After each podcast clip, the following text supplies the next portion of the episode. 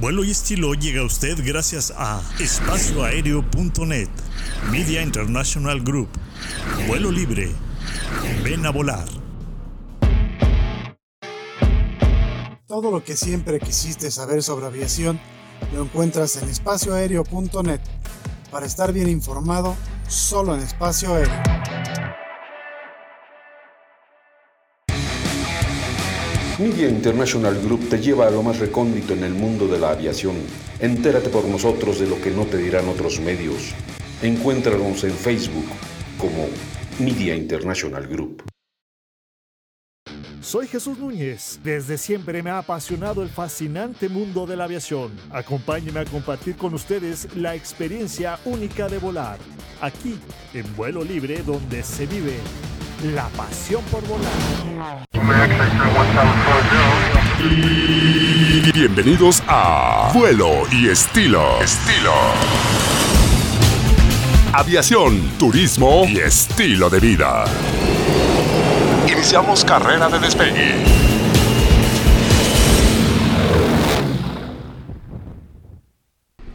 ¿Qué tal amigos? Muy buenas tardes. Hoy es jueves 19 de mayo. Estamos transmitiendo en vivo desde la Ciudad de México. Esto es Vuelo y Estilo, transmitiendo desde viveradio.mx. En los controles, el control aéreo a cargo de nuestro amigo y productor Lalo, que anda, anda bien metido ahí con las chelas. Eh, sí, por, sí, para él, mano. Sí, las chelas, las chelas y el aguamil. Ernesto, buenas tardes. ¿Qué tal? Jesús, Enrique, gusto saludarles. Amigos que nos ven, nos escuchan en todo el planeta, me es un placer saludarles este día que traemos información muy interesante. ¿Cómo estás, Enrique? Eh, hola, ¿cómo están? Buenas tardes. Eh, andamos estrenando micrófono, eh, audífonos. Que me está dejando sordo. No nos lo compró la dirección, lo hubo que pagar cada quien, nada más para que vean la tacañería de aquí de mi compadre a la izquierda. que por ahí tenemos una desaveniencia porque se van a regalar algunas cosas hoy y a nosotros nos prometieron algo y no tenemos nada, ¿no, Ernesto? Mira, nos está engañando. Nos está engañando. La verdad es que sí los trae, pero es una sorpresa. A ver, ¿para qué? Porque para nosotros no creo. Nos ¿eh? va a dar aquí Aquí, no, mejor después de que terminemos ya les doy. Qué vulgares y prosaicos son. No, no, el regalo que traemos. Claro. ¿Cómo, se ha demeritado el señor director? o sea, estamos hablando, estamos hablando de los regalos como el que traemos el día de hoy para, para los que nos están escuchando y nos están viendo a través de la página y ustedes andan distorsionando la información.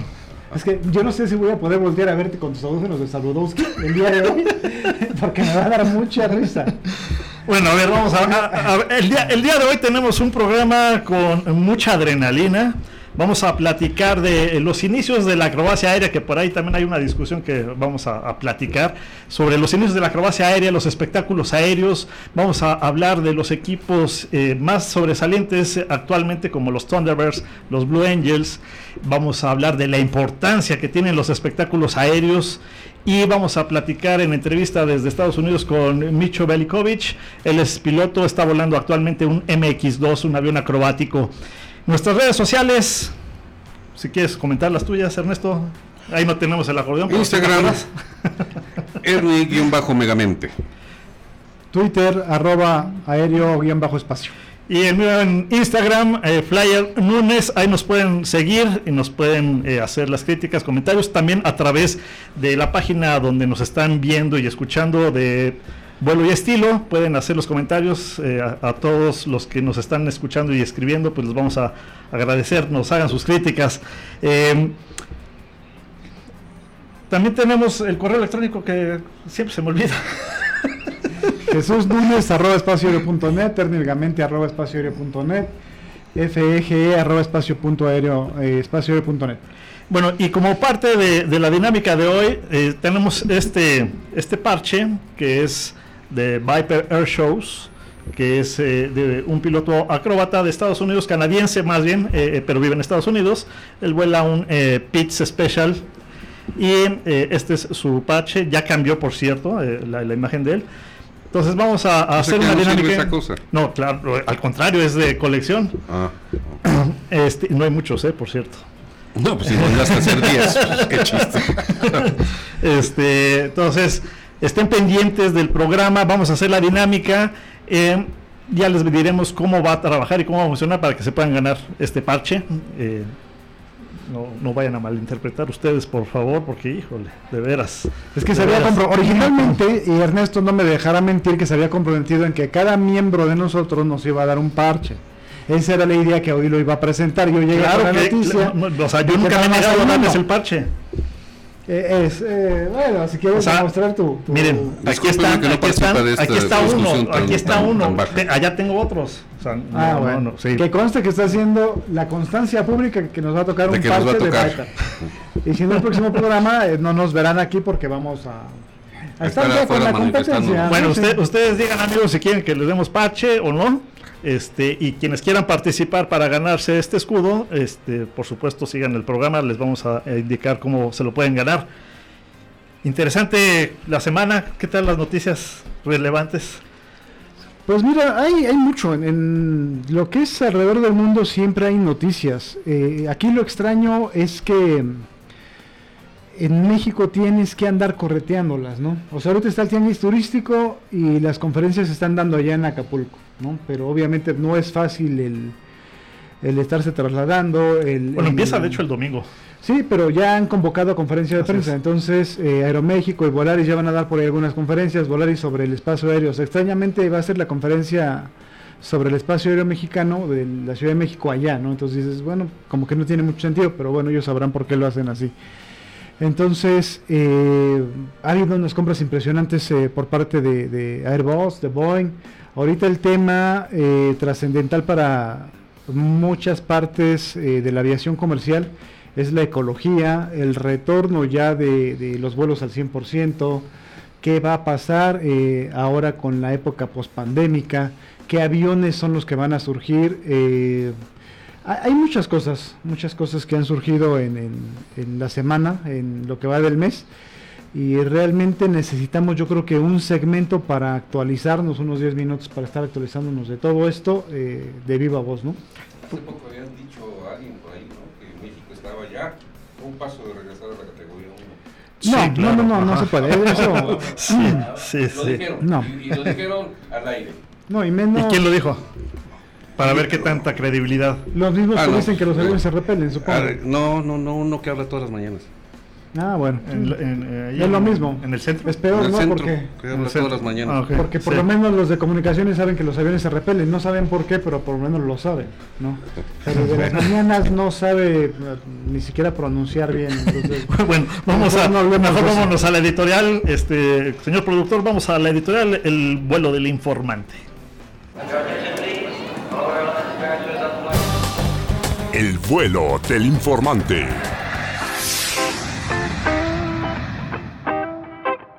¿Qué tal amigos de vuelo y estilo? Es un placer saludarles este jueves en el que el tema calientito versa sobre acrobacia, espectáculo, show, todo aéreo. Es un tema calientito, insisto, porque en juntas preproducción, dictatorialmente los que dicen saber mucho de aviación quisieron imponer su criterio aduciendo que acrobacia y espectáculo son cosas distintas y que las acrobacias aéreas nacieron en la Primera Guerra Mundial con el fin de evadir el fuego enemigo. Como la autocracia no entra en mi estilo de vida lleno de libertad, perdón, espero que los autócratas a quienes me dirijo sepan lo que significa el término. Entonces decidí, desde este espacio, externar la que no es humilde, pero es mi opinión, considerando que si los legendarios hermanos Wright vivieran, arrastrarían en la cola de sus aviones a ese par de perdularios quienes dejan en la indefinición semántica sus logros en los inicios de la aviación cuando conformaron el escuadrón de acrobacia aérea dedicado a dar espectáculo en diversas zonas de los Estados Unidos. El equipo lamentablemente apenas logra sobrevivir entre 1909 y 1910 porque según los historiadores, no es cuento mío, no logran superar la muerte tres de sus pilotos durante las exhibiciones. Otro personaje de la historia que tampoco estaría de acuerdo pudiera ser el piloto Adolf Peugeot, quien en 1913 realiza maniobras avanzadas o acrobacias como parte de un programa de investigación desarrollado por Louis Blériot, el cual supongo no es para ver si a las aeronaves les daba frío o calor a mil o dos mil metros de altura, ¿verdad? Fueron programas utilizados en los principios de la aviación para estudiar el comportamiento de los aviones en determinadas situaciones que incluían, por supuesto, maniobras acrobáticas y que Para eso elegían los fabricantes a pilotos experimentados con conocimiento dispuestos a arriesgar o hasta a perder la vida como sucedió en diversas ocasiones. En esa época también cautivó a propios extraños Eugene Lefebvre, entusiasmando a las multitudes con sus ejercicios acrobáticos en el Wright Flyer durante el primer encuentro mundial de aviación celebrado en Francia en 1909, evento que se distinguió por las carreras a velocidad, pero ahí los organizadores se dan cuenta del filón de oro que tenían en las manos con las acrobacias porque superaban en peligro a la velocidad por lo arriesgado de sus evoluciones que le cobraron factura a Lefebvre, muriendo en un espectáculo ese mismo año. También innovador en aquellos inicios de las acrobacias aéreas estuvo el ruso Piotr Nesterov, el primero, dicen historiadores soviéticos, en llevar a cabo un bucle en septiembre de 1913. Los libros y mis informantes coinciden el que fue entre 1909 y 1913 en que los aventureros de la aviación, y les digo aventureros porque en aquel entonces fue mayor el amor por la aventura, por experimentar el riesgo a lo desconocido, que su conocimiento tecnológico y científico sobre cómo mantener una aeronave en el aire. Llegó la Primera Guerra Mundial y se suspendieron todas las actividades aéreas que no estuvieran relacionadas con ametrallar y tirar bombas contra los enemigos que ni siquiera se conocían. Entre todo lo bueno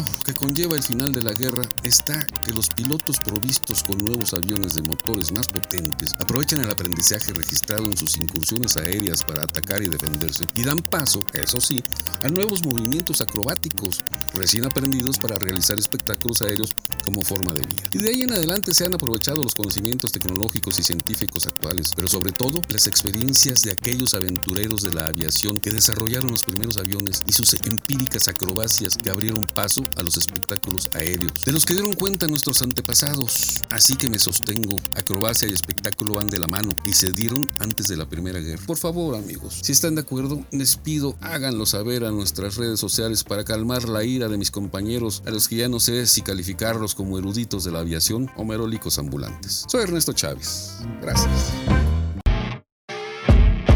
Todo lo que siempre quisiste saber sobre aviación lo encuentras en espacioaéreo.net.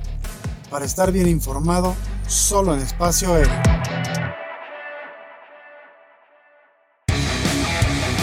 Media International Group te lleva a lo más recóndito en el mundo de la aviación. Entérate por nosotros de lo que no te dirán otros medios.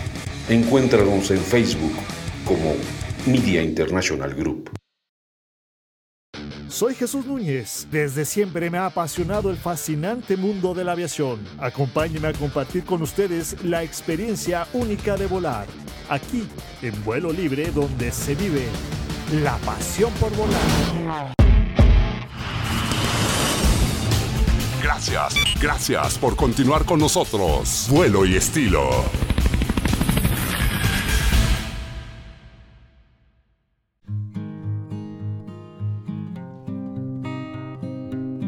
El cambio del siglo XX fue emocionante y brillante con la invención del avión. Muchas personas, tanto mujeres como hombres, se probaron a sí mismos y a sus propios aviones, desde trucos y acrobacias que desafían a la muerte hasta pruebas de distancia y resistencia de la máquina y la persona. Y con poca, o mejor dicho, ninguna regulación gubernamental, los límites eran infinitos. Uno de los desarrollos más fascinantes fue el arte de caminar sobre las alas. Ya es suficientemente difícil para muchas personas despegar en un avión comercial, sentados cómodamente en un asiento seguro, garantizado y regulado por el gobierno con los cinturones de seguridad bien abrochados. Para esas mismas personas, despegar en un pequeño avión que suena y se siente como una cortadora de césped es aún más aterrador, por lo que la idea de caminar sobre el ala de un avión se acerca a un deseo de muerte. Pero muchas personas lo hicieron a principios de siglo y algunas de las más famosas fueron mujeres. Estos temerarios probaron los límites absolutos de la aerodinámica manteniéndose erguidos en un avión. Lady Roy fue una de las más audaces en el campo caminando con los ojos vendados, bailando charleston y jugando tenis en un ala. No se puede subestimar la tenacidad y los nervios de estas mujeres. Quienes vuelan comprenden el peligro que implica tales actos. Solo hemos mencionado algunas de estas mujeres, pero había muchas más caminantes de alas o wingwalkers activas en la época. Viajaron de pueblo en pueblo entre la Primera y la Segunda Guerra Mundial en grupos ambulantes conocidos como barnstormers y circos voladores, recaudando ingresos a través de espectáculos emocionantes para la multitud. Los caminantes de alas o windwalkers pudieron mantener su arte mientras compartían su pasión con el país. Las tasas de accidentes y muertes de estas manifestaciones fueron sorprendentemente bajas, pero las regulaciones gubernamentales y la depresión económica de 1929 pronto llevaron a una disminución en la participación y frecuencia de estos eventos.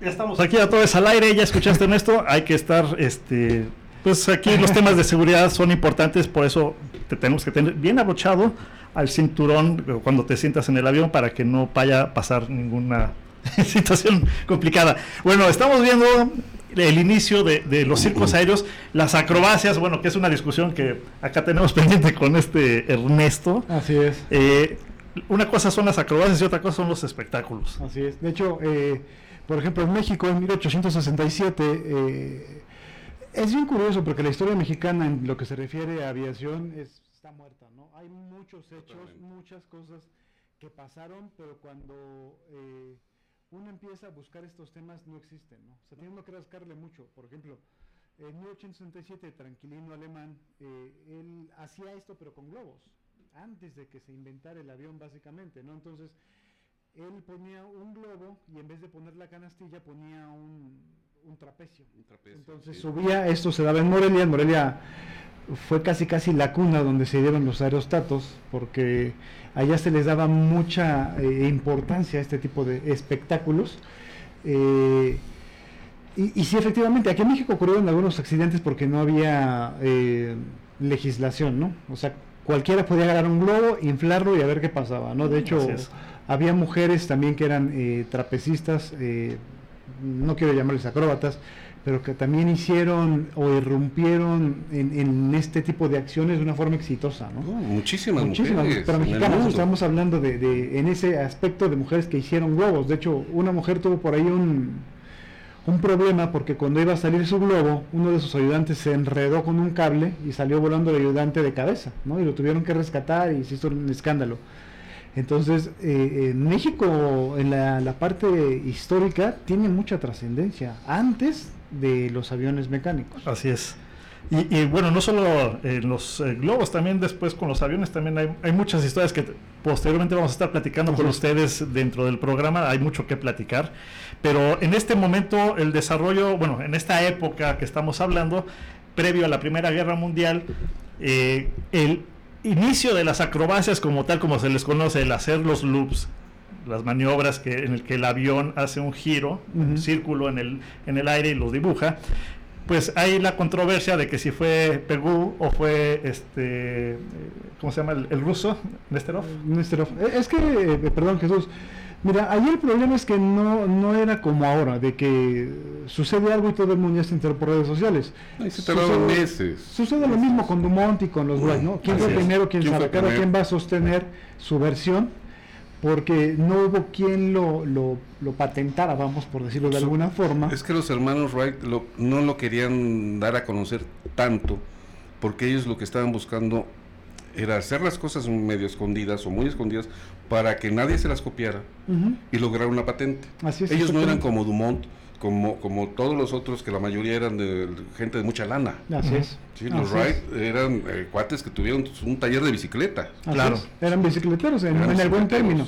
Pero ahí el problema es que no se podía testificar quién lo hizo primero. Entonces hay, muchas lagunas. Hay quien dice que, que por culpa de, lo, de, los Wright, que lograron, sí, su patente, eh, la, la aviación, las investigaciones sobre dejaron, se retrasaron muchísimos años.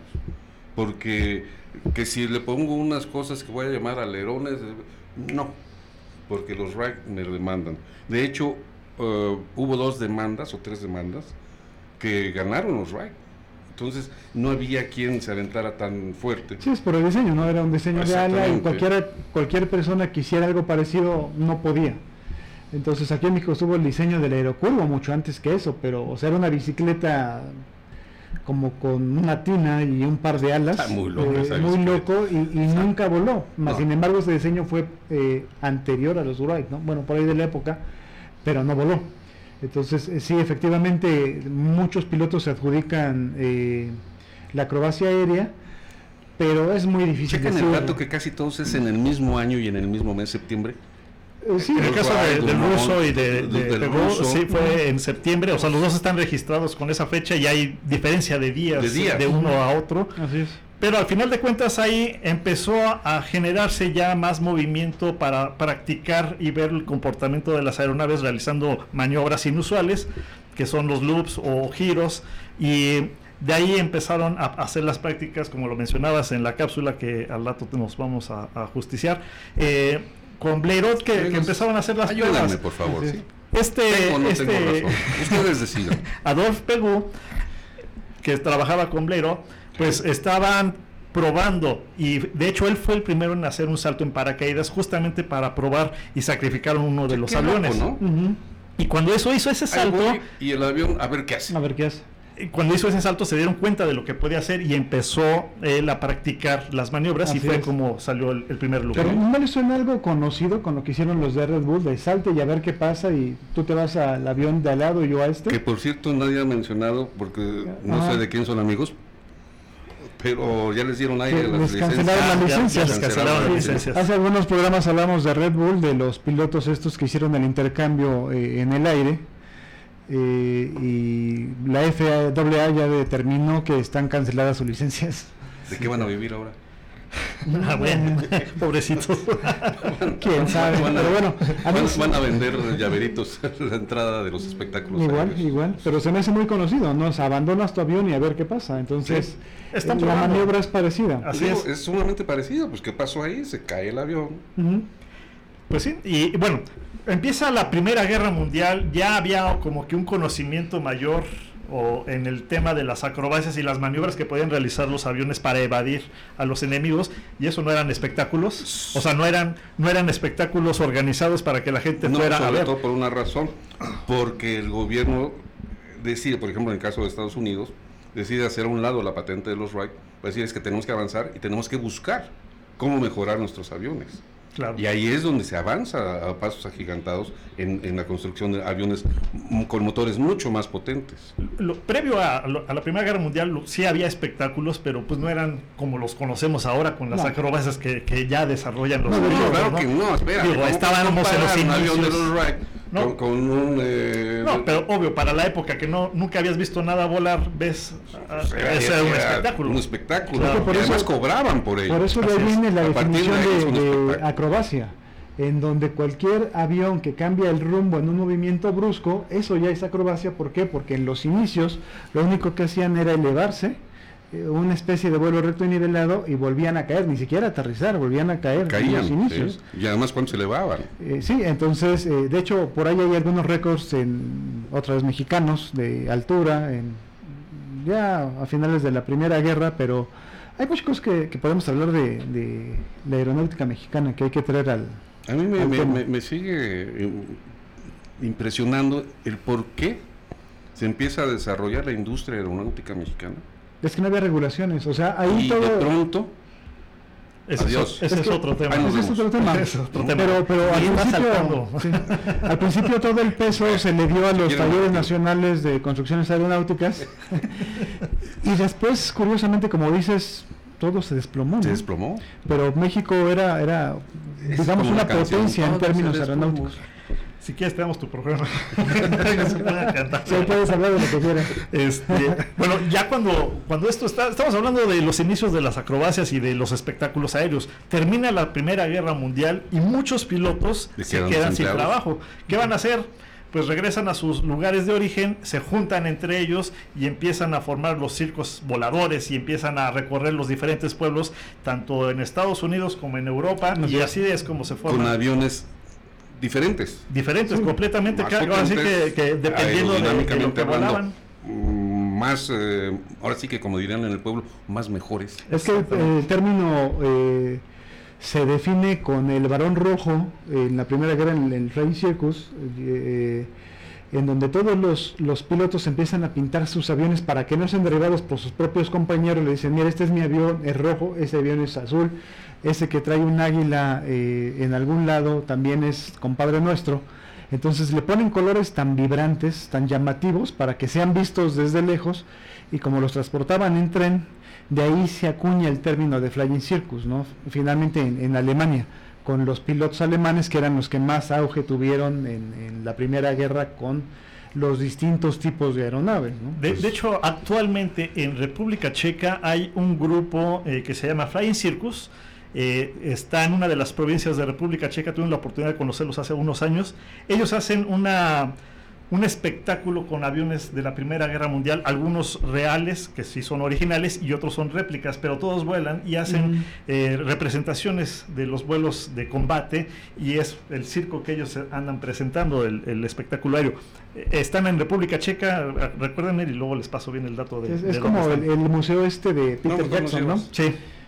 Este, mejor nos llevas para que nos pase el ah, vamos, Este, eh, en el Museo de Peter Jackson te puedes dar cuenta de que no hay un solo avión. Él se especializa en Primera Guerra. Eh, luego hablaremos de Peter Jackson más a fondo, pero solo quiero comentarles que tiene un museo en donde hacen réplicas exactas con materiales de la época de aviones de la Primera Guerra. Y ningún avión es igual, ¿eh? O sea, puede tener eh, dos DR-1s y son de distinto color. Pero Entonces, explica qué es eso. El DR-1 era el, Fokker usado por el, el, Barón Rojo. un tipo de avión? De un triplano, ¿no? En donde se hizo famoso el, el Barón Rojo por obtener el mayor número de victorias aéreas en la Primera Guerra. Muy bien, pues bueno, ya nos llegamos al corte, son las dos y media de la tarde aquí en la Ciudad de México. Vamos y regresamos de volada uh, para continuar con el tema de los vuelos acrobáticos y los equipos acrobáticos. En un momento. En un momento regresamos. Vuelo y estilo.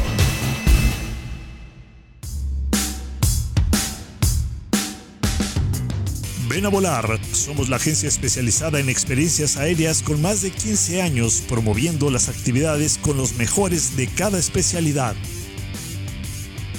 Ven a volar México.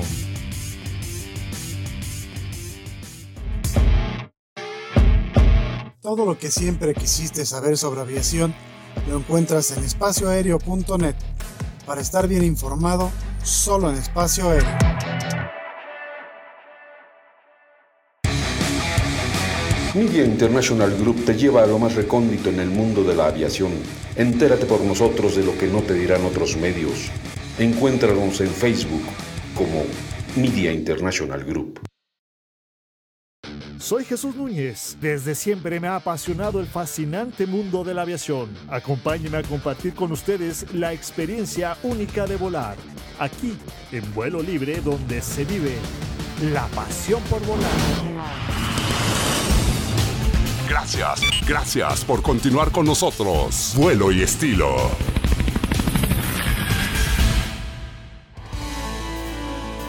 ¿Sabías que el primer equipo acrobático de las Fuerzas Aéreas de los Estados Unidos e incluso en Estados Unidos se creó en 1927 y se llamó Three Musketeers, en 1932 se formó un nuevo equipo acrobático llamado Men on the Flying Trapeze. El equipo fue creado por la Escuela de Tácticas Aéreas del Cuerpo de Aviación en Maxwell Field, Alabama, y voló cuatro aviones Boeing P-12. Este equipo existió hasta 1936 cuando se disolvió. Al año siguiente en la misma escuela se creó otro equipo de exhibición, Skylarks, pero solo existió un año. Justo en 1939 continuó la tradición de la Fuerza Aérea de tener su propio equipo acrobático. Este año se formaron dos equipos de exhibición, uno de ellos llevaba el nombre de Red Devils y fue creado en la base aérea de Las Vegas, luego rebautizado como Nellis. Red Devils voló cinco aviones P-51 Mustang y existió solo un año.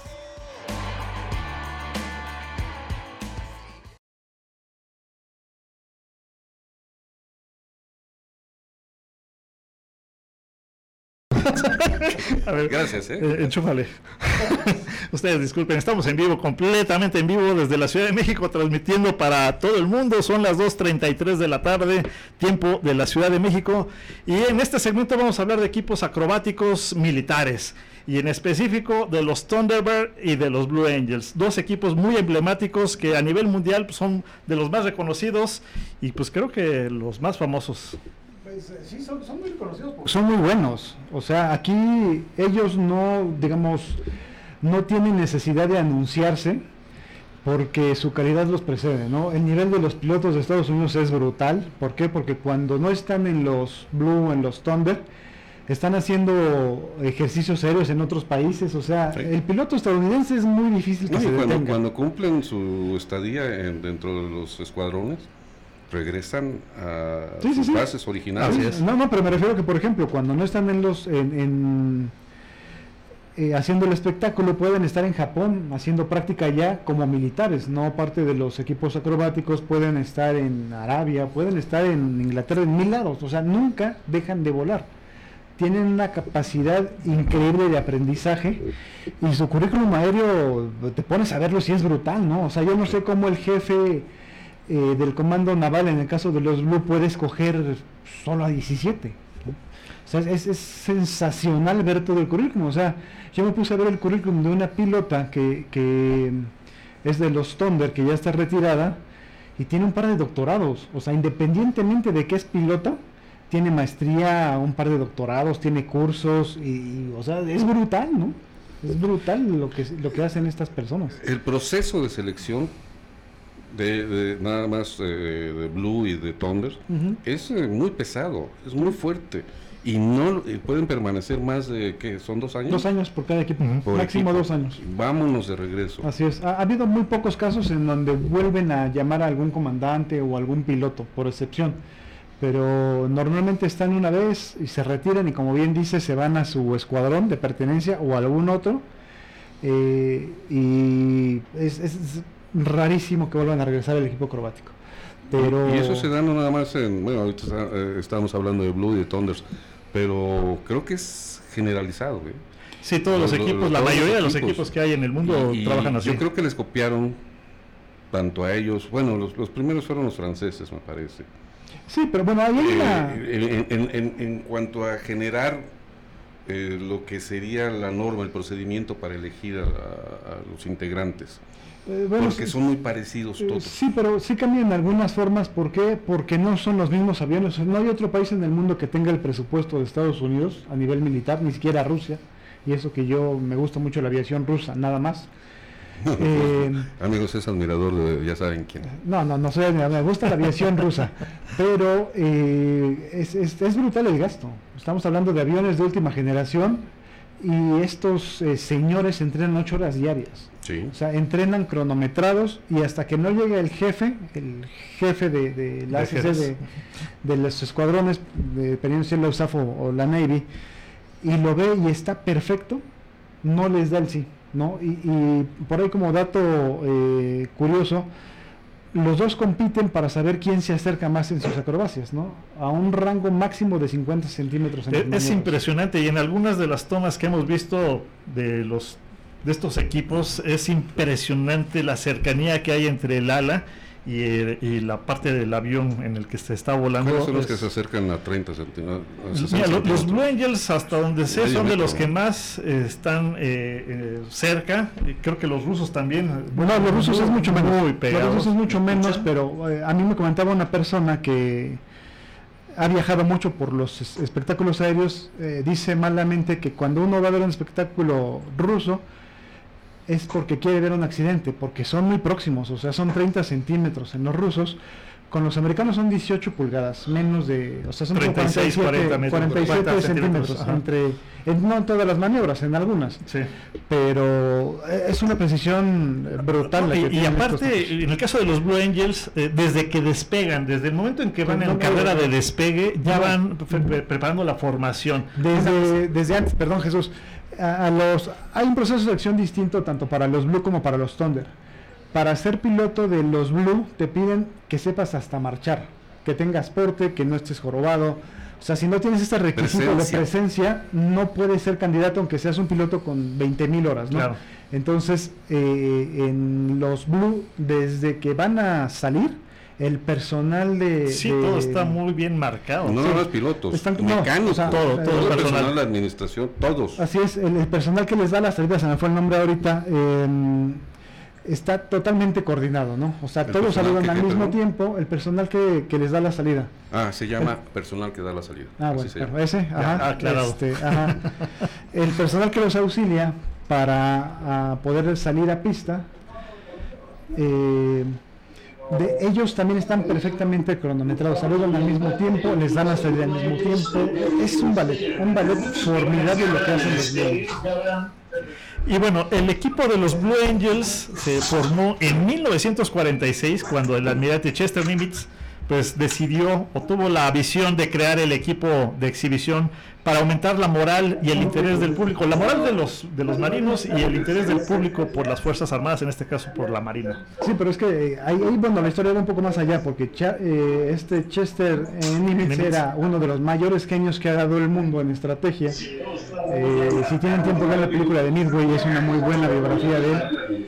Eh, y ahí lo que pasa es que al final de la Segunda Guerra, eh, los pilotos navales están tan escasos que se le ocurre a él el cómo poder reclutarlos. Y ese es uno de los objeti- objetivos de los Blue y de los Thunder, ¿no? Así El- es. el reclutamiento y que el mundo conozca la perfección de lo que puedes llegar a ser si te decides a entrar a la Marina o a la USAF, ¿no? Que son los íconos de, de ambos equipos. Pues primero a la Marina.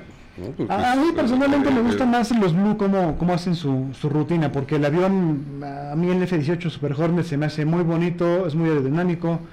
El F-16 es más pequeño, más maniobrable, pero yo personalmente me gustan más los, los Blues, uniforme azul con dorado, que son los colores de la Marina, entonces como que le voy un poquito más a los Blue. Y en cuestión de los 10 primeros, tanto los del mundo, tanto los Blue como los eh, Thunder, están entre los primeros cinco, ¿no? Por ahí se hizo alguna vez una especie de concurso, me parece que en Inglaterra, En Inglaterra. y el mejor eh, equipo de ese año fueron los Red Arrows o los Frizzy Tricolores, no fueron ninguno de estos. Entonces ahí extrañamente... eh, Bueno, en Inglaterra han llegado a ser eh, ganadores inclusive de, de eventos, eh, este, no sé si fue militar, no, sí fue militar, eh, los chilenos. los halcones. Los halcones. Sí, bueno, pero es que ahí, ahí es diferente A este- a porque... ese grado llegan de... Es, es que no, no, yo no sería como, es como medir eh, eh, árboles con plantas. ¿Por qué? Porque los halcones sí traen un avión, es, eh, es un avión hélice, es un extra. No, ya cambiaron los cambiaron. aviones a Jimbair, Ah, son, ok. este, ahora los nuevos Porque, Jimbair, eh, perdón, son los, los nuevos. ok, puede haber mucha diferencia, pero tiene su mérito. Sí, sí, claro que tiene, No, toda la mérito. tiene su mérito, desde que sea un avión, eh, desde un globo, una, pasando por un avión eh, de hélice hasta turbina, pero es mucho más complicado la, la acrobacia entre varios Sí, y claro. con turbina, yo lo supongo, no lo sé, a lo mejor alguien me dice que no y me da sus razones y pues tendrá derecho de, de opinión, ¿no? Pero eh, lo que hacen estos señores con aviones de turbina que tienes que medirle porque no vira de inmediato, eh, porque pueden presentarse muchas cosas y traes al lado personas que puedes matar si lo haces mal, merecen un poquito más de, atención, ¿no?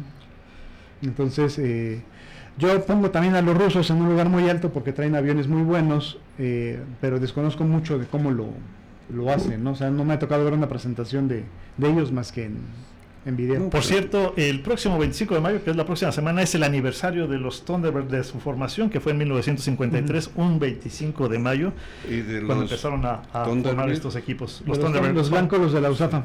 Ah, es que me preguntaba un niño que si estamos hablando de los Thunderbirds, ¿por qué no vamos a hablar de los Thundercats?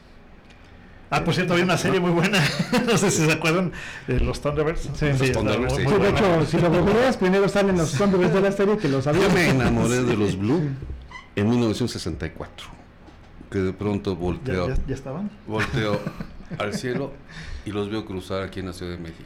Son, Arribita de, son los de. Iztapalapa, ¿no? No, es Esos, que, eran, a ver, esos eran los globos de Glover. ¿no? En Es 1964 que- vinieron los Blue Angels. es que en los 50, a ver. su ignorancia. Los, Ok. los Thunderbirds eh, se crean en el 56, en 1956, y una de las primeras co- cosas que hacen es venir a México. 56. No, pero primero vinieron los, los, Los los, Blue Angels. los Blue. No, a ver, vamos a. Sí, primero, primero, vienen los Blue. Sí, en el en- 64. En, los- en el 64. cuando es cuando un aer- aeroshow o algo así, de Se llama- aeronaves de México. No, se llamó Alas de América. Se llamó Alas de América y venían en una gira. Pero digo, eh, me refiero a que es patrocinado o es por aniversario o algo así de Aeronaves de México. Ah, ok. Pero si el espectáculo se llamó Alas de América, vinieron en el 64 y trajeron todavía el F-6 Hellcat, el F-6F que fue su primer avión. Entonces eh, vinieron casi casi recién eh, inaugurados los Thunder. Todavía trajeron, han venido los Thunder seis veces, cuatro al puerto central y dos a Acapulco, ya con los F-16 A y C. Eh, ah, ah, en 1991 también se presentaron en Santa Lucía en un espectáculo para celebrar el Día de la Fuerza Aérea de México. ¿Fue el Día de la Fuerza Aérea o el Día de la Base, no? Eh, no sé si fue el Día de la Base, pero fue en el 91 y fue febrero.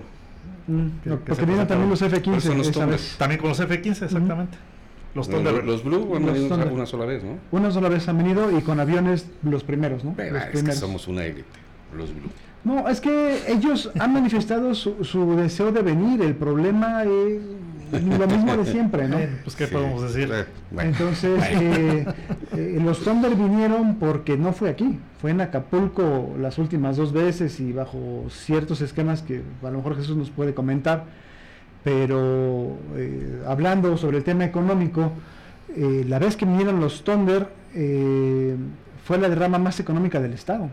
Así es, cuando, cuando vinieron los Blue. No, los Thunder, los Thunder de Acapulco. Ah, sí, sí, sí, pero me refiero. Esa vez sí. Aquella vez que vinieron los Blue en el 64, reunieron. ¿Cuántos habitantes había en ese momento en la Ciudad de México? No lo sé, pero en, el entorno reunieron más de un millón de personas. Sí, se supone que la Balbuena estaba llenísima. O sea, no podías pasar. No podías pasar. Porque toda la Jardín Balbuena, que es una colonia aledaña a la ICM, estaba llenísima. Entonces, bueno, pero en esa vez vinieron, eh, han venido muchas cosas, ¿no? Eh, Imagínense nada más económicamente hablando, la, derrama, que implica un espectáculo de esa magnitud. Así es. estamos hablando de miles de Al día de hoy, en un buen espectáculo como Le Bourget o Dubai, son miles de millones de dólares. Así es. Bueno, pues vamos a ir al corte, que ya son las 2.45 de la tarde aquí en la Ciudad de México, y regresamos para estar en entrevista con Micho Belikovic. Vamos a ir en un momento. En un momento regresamos. Vuelo y estilo.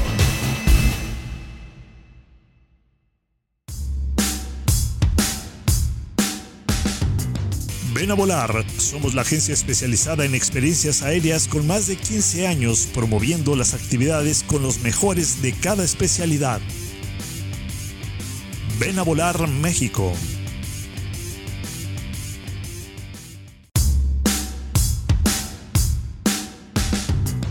Ven a volar. Somos la agencia especializada en experiencias aéreas con más de 15 años promoviendo las actividades con los mejores de cada especialidad.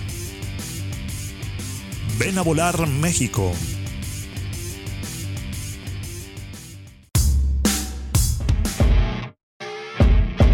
Todo lo que siempre quisiste saber sobre aviación lo encuentras en espacioaéreo.net. Para estar bien informado, solo en espacio aéreo. Media International Group te lleva a lo más recóndito en el mundo de la aviación. Entérate por nosotros de lo que no te dirán otros medios. Encuéntranos en Facebook como Media International Group. Soy Jesús Núñez. Desde siempre me ha apasionado el fascinante mundo de la aviación. Acompáñenme a compartir con ustedes la experiencia única de volar. Aquí, en vuelo libre, donde se vive la pasión por volar. Gracias, gracias por continuar con nosotros. Vuelo y estilo.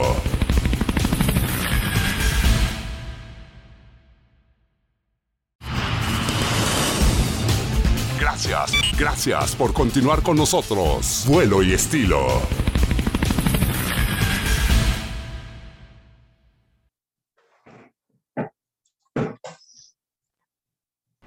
Ya estamos aquí de regreso en vuelo y estilo y hoy está con nosotros para hablar de acrobacias y platicar un poquito de todo este desarrollo que tiene que ver con el hacer maniobras inusuales en el aire. Micho Belikovic, un amigo que ya tenemos años de, conocerlo, él es eh, peruano, un gran representante del vuelo, de la aviación eh, del vuelo acrobático de, Perú, que actualmente radica en Estados Unidos y estamos conectados con él desde Georgia para platicar de acrobacias aéreas. Micho, ¿cómo estás? Muy buenas tardes. Buenas tardes, ¿cómo están amigos? ¿Me escuchan? Aquí te escuchamos perfectamente. Me alegro, me alegro.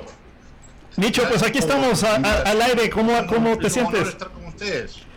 No, al contrario, gracias a ti por escucharnos, por eh, permitir el enlace para hablar de lo que es el tema de las acrobacias y por supuesto de la trayectoria de lo que has venido desarrollando. Me acompañan aquí en, el, en el estudio Ernesto Chávez, que levanta la mano Ernesto. Hola Lucho, buenas tardes. y, y, Enrique, que también te van a estar cuestionando y son duros, ¿eh? Hola, ¿qué tal? ¿Cómo están todos? Hola, muy bien, gracias. No, lo espantes, no lo espantes. Bueno, Micho, pues, pues así que tú vienes de una familia de aviación, tu padre estuvo involucrado, estuvo pues en la aviación desde hace muchos años y por supuesto tú estuviste también pues envuelto en toda esta parte de, de la aviación.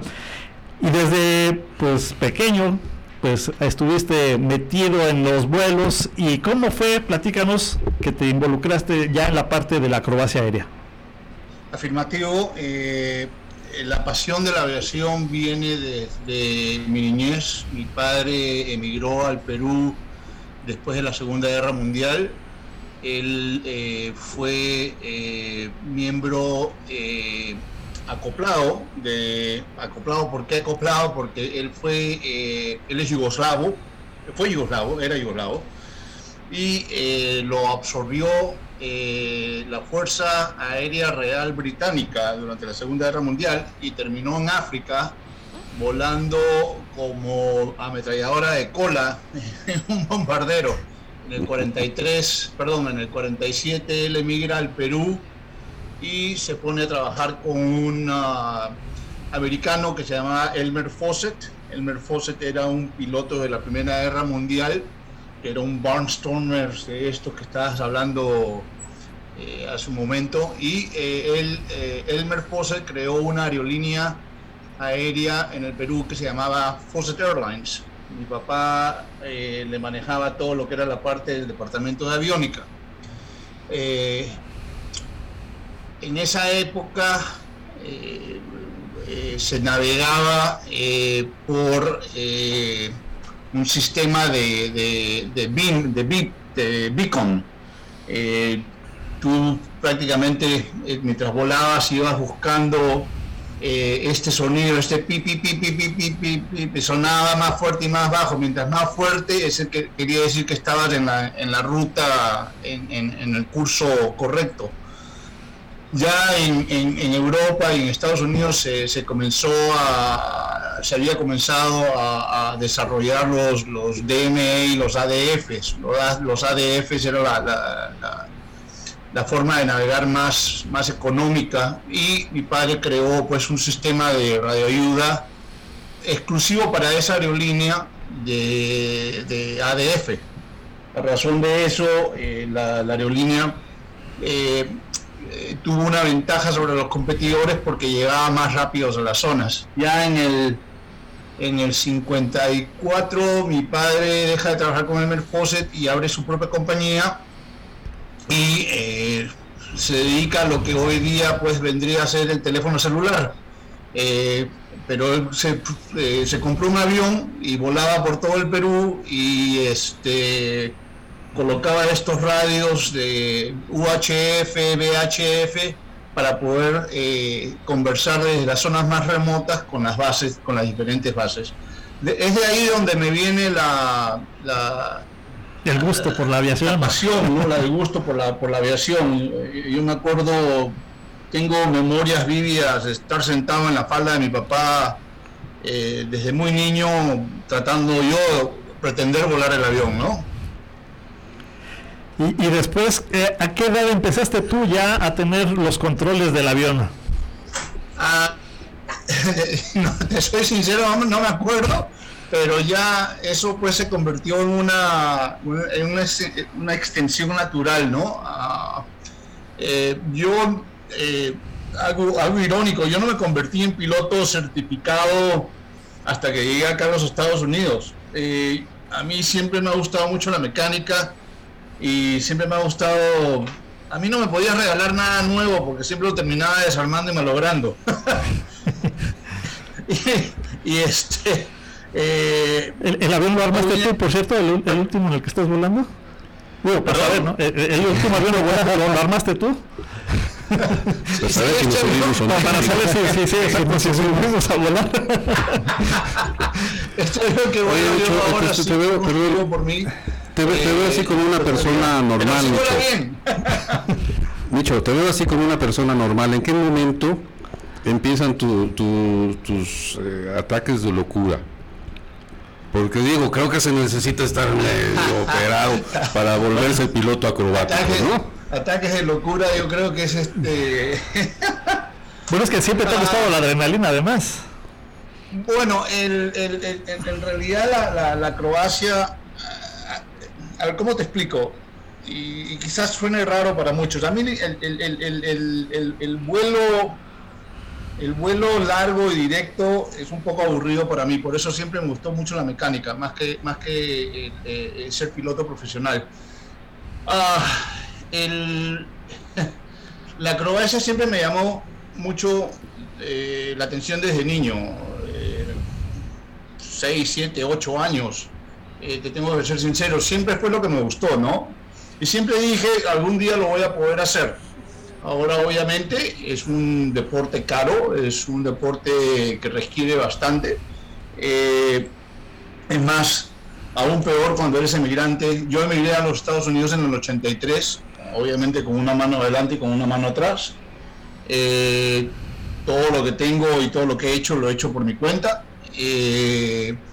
Y eh, tengo una familia, y tengo responsabilidades y bueno, ya cuando, cuando recién se pudo eh, comenzar a jugar con los juguetes, eh, ya eso fue en el 2007 que me compré, perdón, en el 2006 que me compré un Pitts S2B, un, biplano. Y lo desarmé completamente y lo rearmé eh, todo nuevo, lo, lo puse en condiciones cero horas. Eh, ese avión eh, lo usé un año y medio y lo vendí en, en- en Australia y me compré otro avión, el cual hice lo mismo y conforme, conforme compraba y vendía aviones, este, me, me- me- me comencé a meter más en, en- en la parte acrobática, ¿no? Tanto competitiva como air shows. Para poderte convertir eh, a un piloto de la acrobacia, ¿qué tuviste que hacer? ¿Qué procesos tuviste que realizar?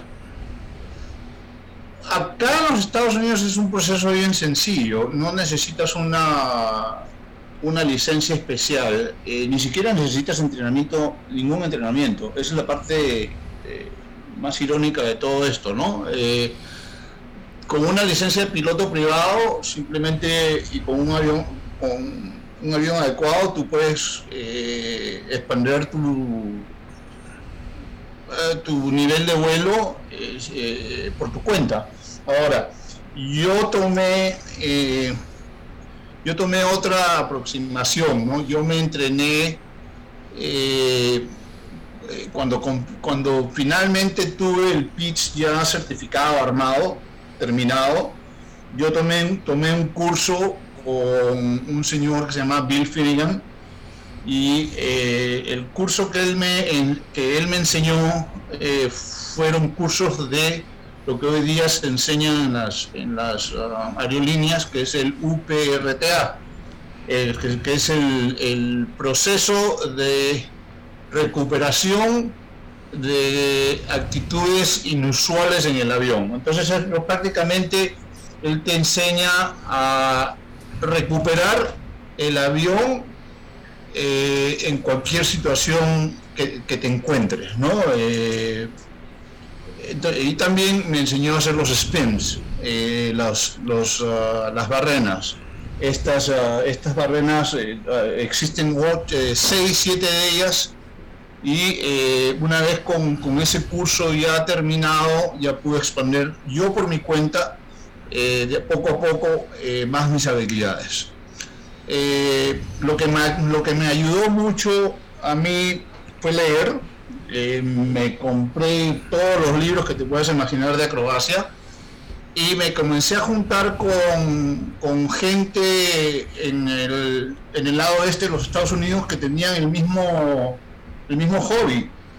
Y esta gente ahí me di cuenta de que había adquirido muchos, este, eh, muchos, eh, ah, ¿cómo se dice? No vicios, pero, eh, por ejemplo, en mis loops, yo pensaba que estaba haciendo unos loops preciosos, redondos, y lo que estaba haciendo era pues una, un, cualquier cosa menos que un loop. mis trepadas verticales, en vez de estar trepando 90 grados eh, con referencia al piso estaba trepando a 80, 75. Entonces, eh, eh, las críticas desde el suelo, de, otras personas en, el, deporte, me ayudó bastante a, adquirir las, estas buenas mañas en vez de, las malas. ¿no? pude corregir eh, temprano en mi carrera eh, varios errores que estaba cometiendo. Ahora, este es un punto importante. Eh, ¿Por qué? Porque hay personas que no tienen ese, ese apoyo local de otras personas y comienzas a volar solo y te comienzas a crear esas mañas, esas costumbres malas. Entonces cuando tú llegas pues a una competencia, llegas con todas esas costumbres malas y si aprendiste a volar así, lo vas a seguir volando así y borrar y sacarte de encima esas, esas uh, mañas malas eh, eh, cuesta bastante trabajo y bastante dinero porque estás quemando combustible, claro. obviamente, ¿no? Claro.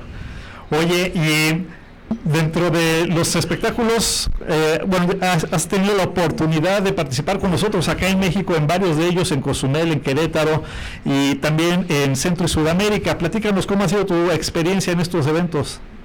Fenomenal. Es este. Eh, a mí en el año 2014, si es que no me equivoco, el ingeniero Eduardo Toledo eh, de Cozumel conjuntamente con Rafael Arnal, eh, me invitaron al Air Show de Cozumel y eso prácticamente eh, destapó eh, o, me, dio, más oportunidades a ser invitado a otros air shows en, en, la zona. He estado en El Salvador, he estado en Guatemala, he estado en Panamá, he estado, eh, me fui hasta, hasta Perú ah, volando el avión desde los Estados Unidos. Eh, esa es otra historia que les voy a contar en un momento. Pero este, eh, fui invitado por el Dakar, por la organización Dakar, para, para abrir las carreras Dakar, el Sizzler Show. en México, pues he estado en Cozumel, he estado en Cancún, he estado en Querétaro y siempre ¿Y vas a estar en Mazatlán? ¿Vas a ver? No, el de Mazatlán tuve que cancelar, ¿te acuerdas? Sí, claro. Sí, no, el clima que no te dejó salir. Eh, eh, fue la fue el, después el, el, el, huracán, pues, ¿te acuerdas? Sí, claro.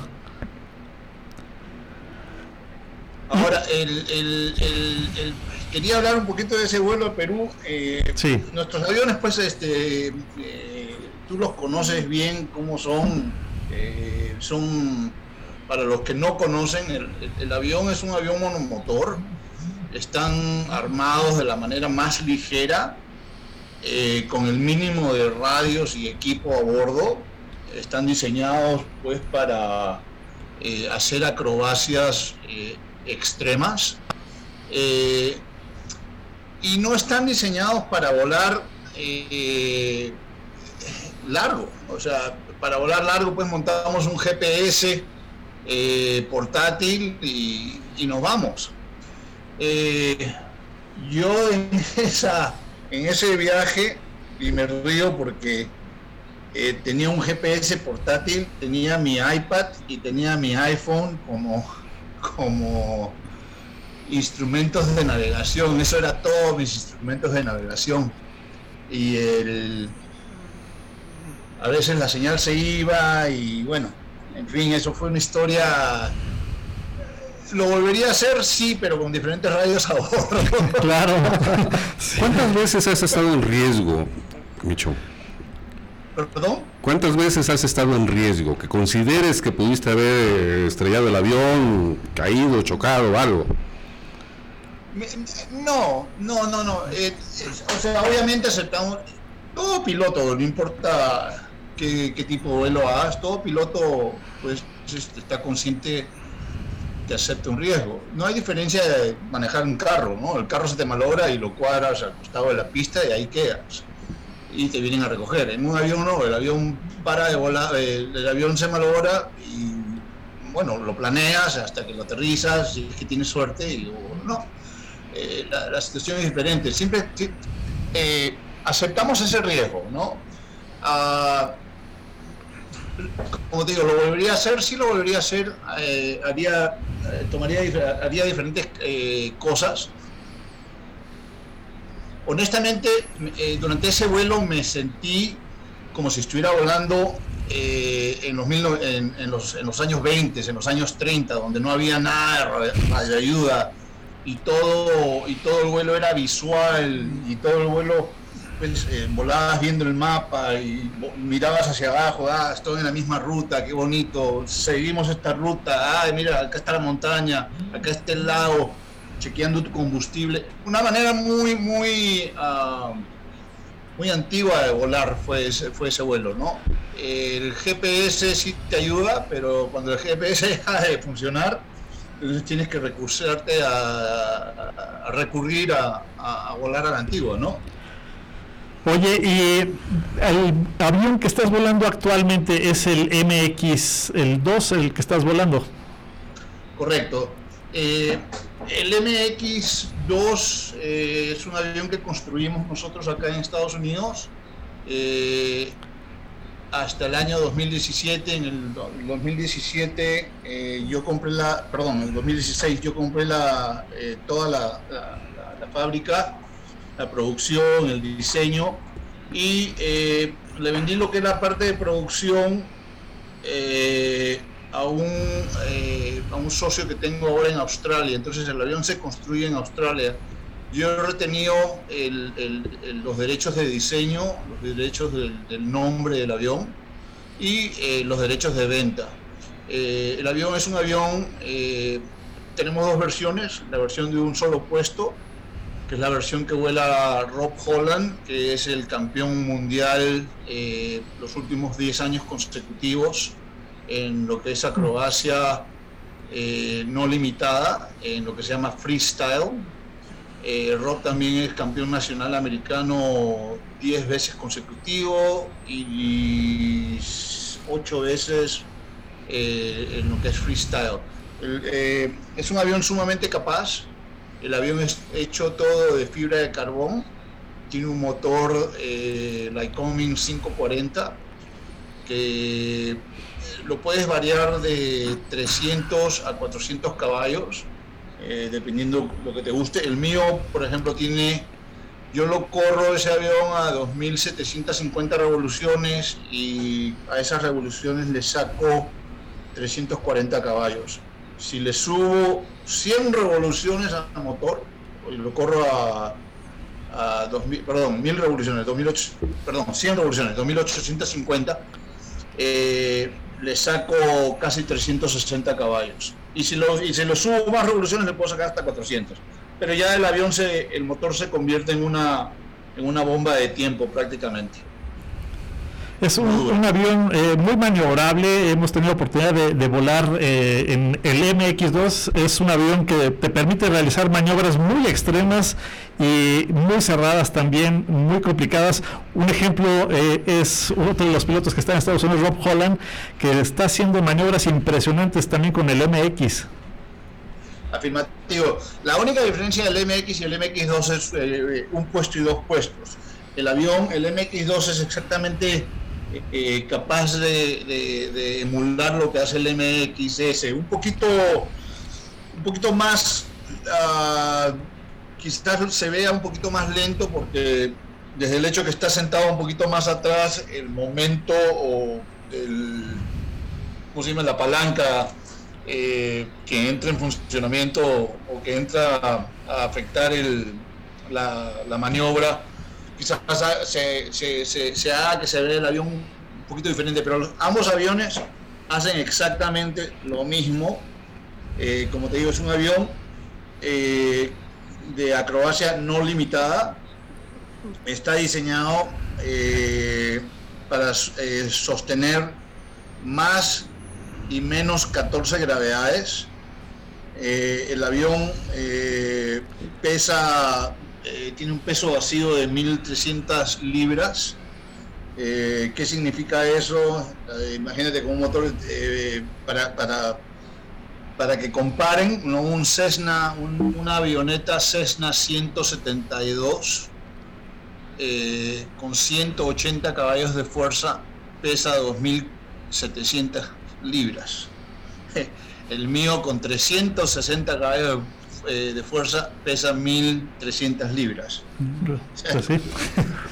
Bueno, es que son diferentes eh, los, los performances que pueden hacer cada uno, ¿no? Entonces, por eso la diferencia en pesos, hacerlo más ligero, pues permite que puedas tener maniobras. Más maniobras. Eh, una, una pregunta. a nivel de diseño, ¿cuáles son las diferencias más tangibles entre una aeronave no acrobática y una que sí es acrobática?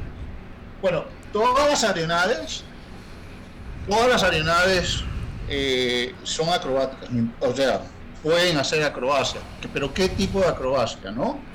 Eh, por certificación, eh, por regulaciones aéreas, por la parte 23 de las regulaciones aéreas, todo avión tiene que estar certificado para que sostengan un mínimo de más 6 gravedades y menos 3 gravedades, ¿no?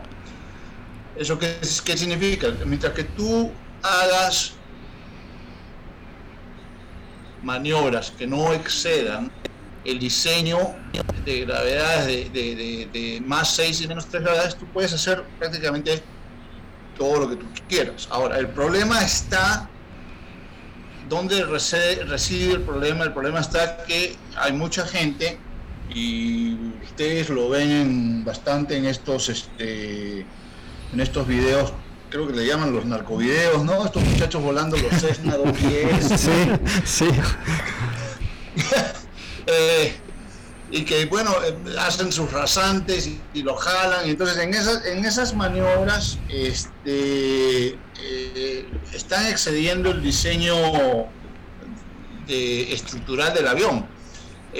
sí, el avión el avión puede hacer una barrena, puede hacer un roll, puede hacer un loop, ¿no? Pero hasta allí no más, siempre y cuando no lo excedas de gravedades. Es más, hay un video interesante que se hizo en los 60 el, el día que el 707, el Boeing 707, 707 salió a hacer un vuelo de prueba, este piloto de la Segunda Guerra Mundial que se llamaba Ted Johnson, le hizo un, un rol al avión para enseñarle a todos qué tan, bien, qué tan bien hecho estaba hecho el avión. sí. Hay un video, es, fenomenal, donde se ve el 707, imagínate un 707 invertido. Una cosa enorme.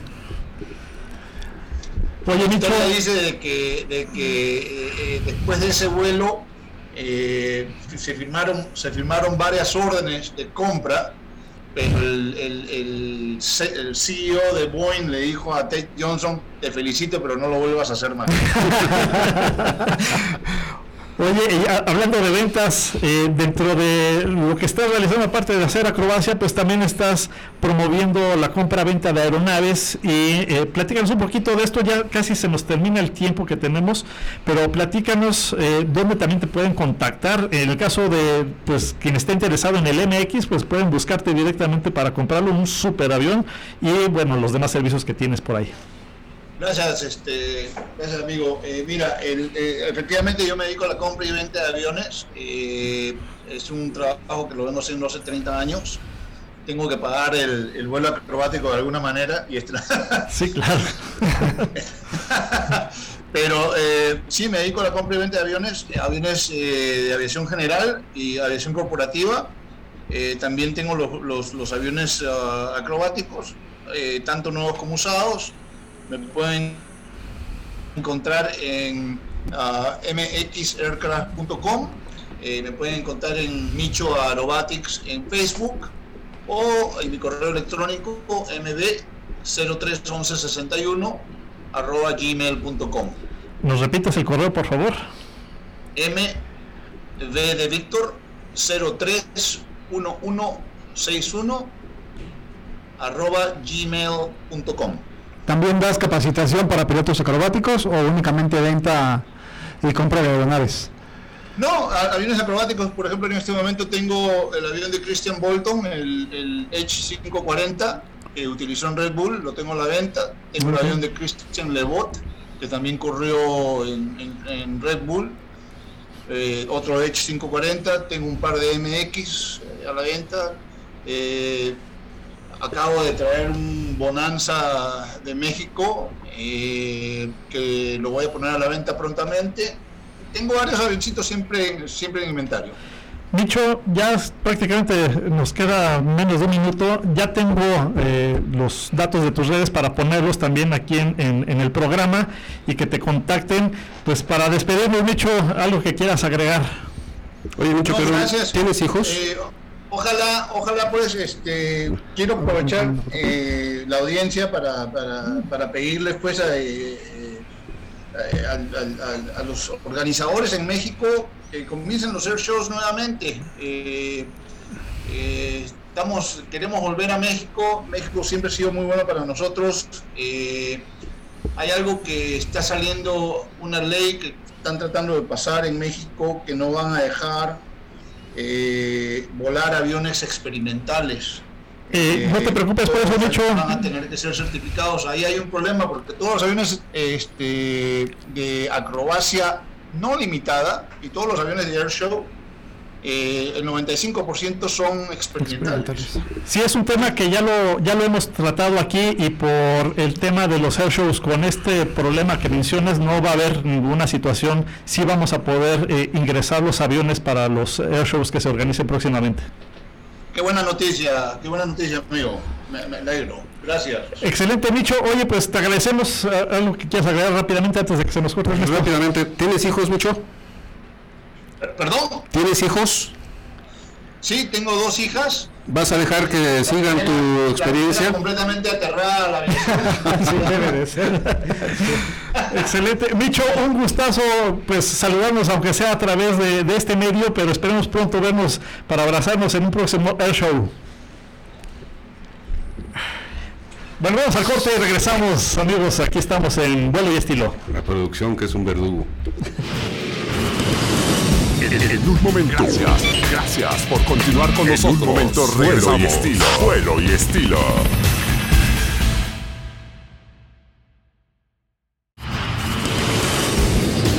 Gracias, en un momento. Gracias por continuar con nosotros.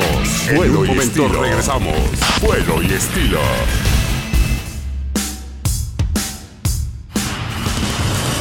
Ven a volar. Gracias, gracias por continuar con nosotros. Vuelo y estilo.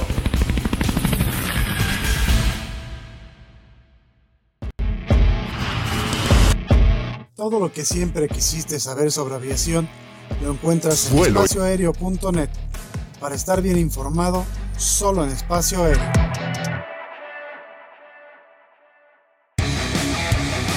Media International Group te lleva a lo más recóndito en el mundo de la aviación. Entérate por nosotros de lo que no te dirán otros medios. Encuéntranos en Facebook como Media International Group. Soy Jesús Núñez. Desde siempre me ha apasionado el fascinante mundo de la aviación. Acompáñenme a compartir con ustedes la experiencia única de volar. Aquí, en vuelo libre, donde se vive la pasión por volar.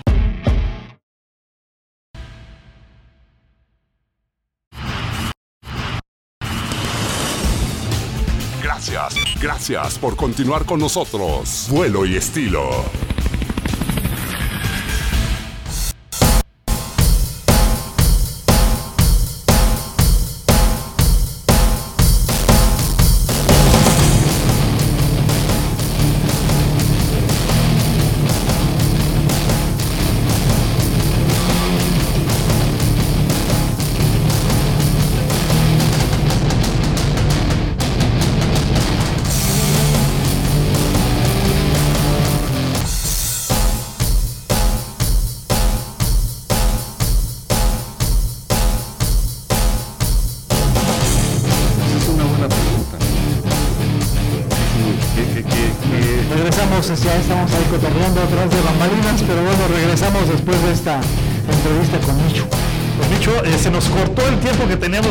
La transmisión del, Zoom.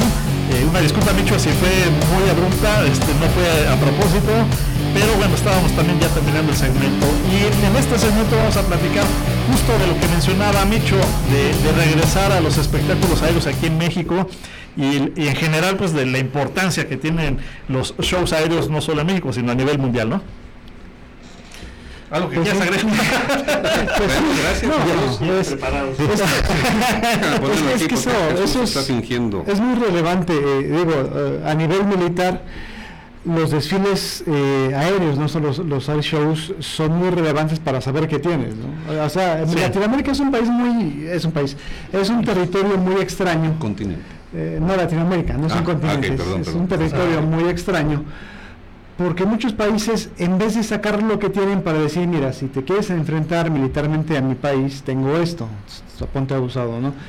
Los latinoamericanos son muy dados a esconder lo que tienen, ¿no? O sea, otra vez me refiero a Rusia, Estados Unidos, Italia, Francia, rusos su países, sacan todo, sacan todo, ¿no? En, en su de al de- la Victoria sacaron el IL-8 No, el el, IL-80, el- ¿no? el que es ruso es aquel, tú no. En- Entonces, eh, es muy curioso porque eh, somos como muy introvertidos en el ámbito militar y como que les da mucha penita sacar lo que tenemos. No sé si porque es viejo o, o en general, ¿eh? Pero bueno, eso es en la parte de, de- de En la los parte- militares. sí, pero es que eh, Los eh, brasileños no, tienen- están tan viejos. no, los, los- no, sí, No, pero están los, los brasileños te presumen todo. Los Sí, que y- tienen son los presumen diario. de Latinoamérica. Sí, eh, pero los air shows son muy parecidos eh, porque en, en Europa sacan todo lo que las fuerzas aéreas tienen y eso da mucho eh, sensación de en el caso de los air shows hay dos tipos, los que son eh, organizados por militares, que participan los escuadrones, muestran toda esa eh, flota que tienen de aviones, eh, la, la fuerza, la potencia, y los civiles que también involucran a la parte militar, no siempre, pero sí, por lo general se combinan eh, tanto los civiles como los militares. Y la importancia de, de la organización de un espectáculo de este tipo, un air show, pues tiene que ver con lo que genere la derrama que, que provoca en el entorno o en la sede donde se realiza o la ciudad donde se realiza. En Estados Unidos lo comentábamos la, la semana pasada. Hay air shows todos los fines de semana en todo Estados Unidos. Cada fin de semana van a encontrar un air show a donde quiera que vayan en Estados Unidos y en Europa también. A diferencia de México, que, bueno, pues aquí rara vez tenemos un espectáculo, ¿no? Pero, eh, por ejemplo, un espectáculo aéreo que se realiza en un aeropuerto, en, en- en un aeropuerto municipal, porque muchos shows se realizan los aeropuertos municipales en Estados Unidos, genera un movimiento impresionante de gente que vive en los alrededores y que van, se hospedan, algunos en ese municipio, en esa ciudad, en ese poblado, o este, van y regresan el mismo día, pero ya están generando una derrama importante en la economía, en hospedaje, en comida, en servicios, etcétera. Obvio, eh, pues con la participación ya dentro del espectáculo, pues lo que se genera ahí en el comercio, ¿no? En México hemos tenido la oportunidad de tener varios espectáculos aéreos desde hace muchos años y después se cortaron. Nuevamente se reactivaron no hace mucho tiempo y bueno, vamos a hacer una pausa, pero es importante mencionar, eh, por ejemplo, los espectáculos que se estuvieron haciendo para promover los destinos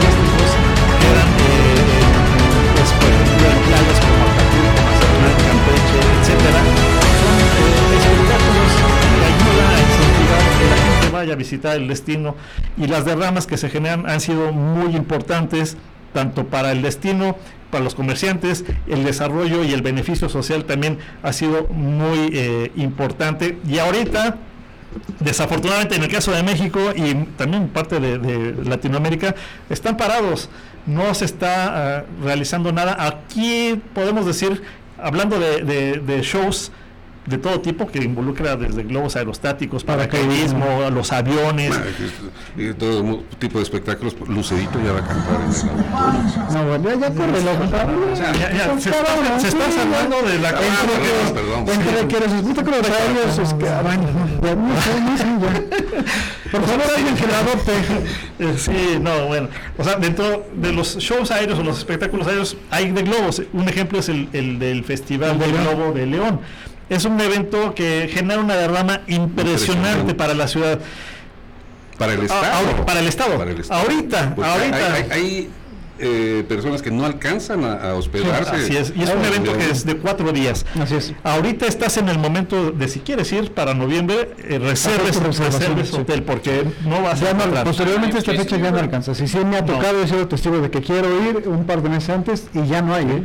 Entonces eh, Jesús me hizo alguna vez la invitación y es maravilloso estar con los globos porque son globos de diferentes diseños, eh, enormes.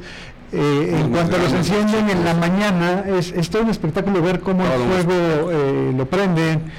Eh, entonces sí vale mucho la pena y desde ahí eh, Bueno. es lamentablemente lo poco que se puede hacer Sí, en México en espectáculos aéreos.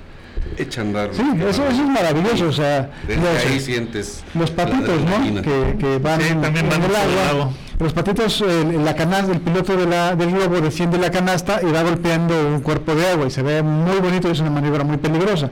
Pero fuera de eso, ¿qué hay? Bueno, ahorita están esos, pero ya se está No, trabajando. está ese. Bueno, está ese. Es que sí hay eventos eh, eh, que están generando eh, festivales, bueno, ciudades que están generando festivales pequeños. Muy pequeño. Con globos aerostáticos principalmente, que bueno, son eh, con las actividades más... ¿Estuviste por ahí? Eh, se hizo uno hace poco, eh, este, por ahí de Jalisco, eh, este, eh, bueno, se llevó uno a Veracruz, pero bueno, son, son aislados y son, se está iniciando con algunas actividades. Viene uno próximamente en Skydive Cuautla, donde van a tener un festival de paracaidismo y globos aerostáticos. O sea, ya se está empezando a, a Ah, ver sí, movimiento. Con aviones se está trabajando, es, es una logística un poquito mayor el tema de, de traer aviones en el tema de seguridad y por lo que piden las autoridades aeronáuticas. Y así como aquí en México, también en otros países de Centro y Sudamérica es más o menos la misma situación, aunque su economía es, es, diferente, pero bueno, también se tiene que trabajar de casi de la misma manera que se trabaja aquí en México en el tema de logística y trámites ante las autoridades aeronáuticas. Para este año esperemos que sí podemos por lo menos iniciar con uno bueno, un show aéreo para el segundo semestre de, de este 2022, que ya se está planeando, ya se está trabajando, pero bueno, no es, no es de, de un día que, para otro. eh, mira, no, no, no, pero es esto, no hay que ser un genio para saber que hay negocio. ¿A qué me refiero con esto? Los espectáculos aéreos que hizo la Fuerza Aérea Mexicana, hizo me parece que siete, obviamente eran gratuitos, estaban auspiciados por la Fuerza Aérea, la Sedena, pero llegaban a tener hasta cerca de 300 mil personas. Si me dices, ok, los gratis eran gratis, te compro que eran gratis. Pero la aviación sí llama la atención. O sea, es, que no es gratis, Enrique. O sea, ¿de dónde sale el dinero de la Sedena? No, no, no, pero me refiero a que el boleto, para- entrar no te costaba, a eso me refiero. A que en los espectáculos aéreos eh, en Estados Unidos cuestan de público. 10 a 50 dólares. O sea, sí tienes que pagar una lana para entrar en Estados Unidos. Este espectáculo era gratis, pero se llenaba y la gente salía complacida. Entonces, sí hay quórum para hacer este tipo de espe- espectáculos. Eh, a lo que voy es que si cobras mil pesos por boleto va a ser muy difícil que No, es alguien venga. imposible aquí y en que México. tienes que traer algo que realmente le llene el ojo a la gente. Claro. ¿no? O sea, ha habido espectáculos, la Fuerza Aérea Confederada en, los espectáculos más fuertes que yo he visto que jala mucho a la gente es la Fuerza Aérea Confederada en Guadalajara, se llenó la base aérea hace muchos años. Eh, los espectáculos de Acapulco, uno con los Thunder, otro con otros equipos, no, los Thunder otros equipos, el otro sin los Thunder y con otros equipos, se llenó Acapulco dos veces. Eh, Famex, eh, podemos hablar muchas cosas buenas y malas de Famex.